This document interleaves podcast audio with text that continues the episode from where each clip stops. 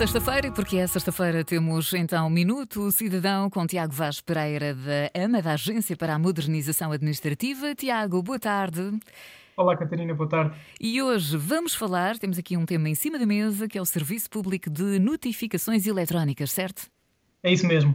Uh, o Serviço Público de Notificações Eletrónicas foi concebido com o objetivo de se tornar o canal privilegiado entre os cidadãos e o Estado para envio de notificações e a morada única digital como ponto único de contacto. Na prática, as notificações dos vários organismos da administração pública são enviadas para um e-mail, a morada única digital, escolhida pelo cidadão ou empresa em dispositivos web ou mobile e que tem a mesma validade legal que a correspondência em papel.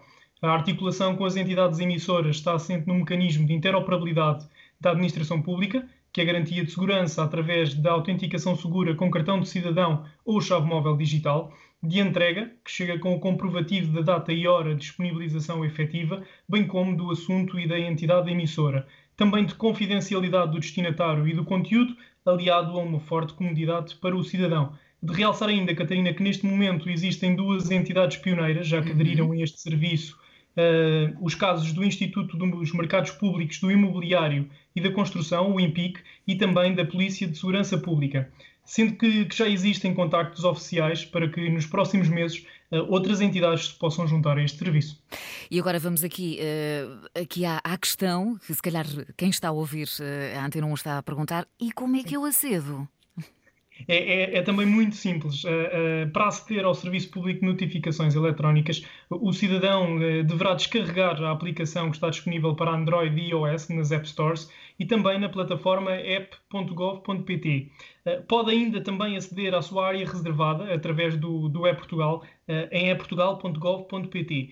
O acesso a ambas as opções é realizado através da autenticação segura, como também já falámos, ou uhum. seja, um cartão de cidadão ou chave móvel digital. Eh, há também uma particularidade associada a este serviço público, na medida eh, em que se procura relacionar de uma forma muito positiva com o meio ambiente, promovendo a, a redução do consumo em papel e da pegada claro. ecológica, a diminuição da despesa das entidades com a impressão e com o envio de notificações por via postal, eh, bem como a, a diminuição dos tempos de envio e de recepção das notificações. Portanto, tem mesmo a ver com o impacto bastante, neste caso, é, é positivo, certo? Um, em relação aos serviços disponíveis e vantagens, um, precisamente do Serviço Público de Notificações Eletrónicas, Tiago.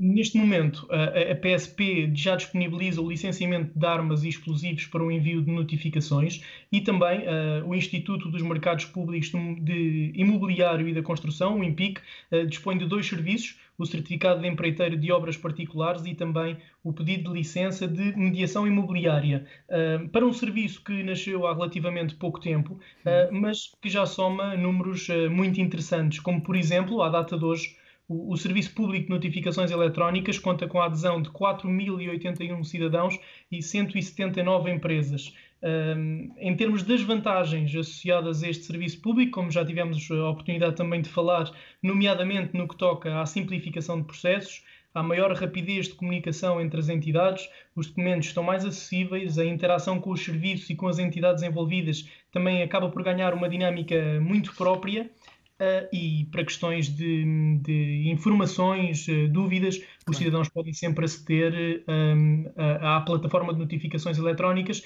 através uh, do e-Portugal, em eportugal.gov.pt. E por hoje estamos conversados, não é assim, Tiago? Certo, Catarina. Então, bom fim de semana e até 2 a 8. Obrigado. Bom fim de semana.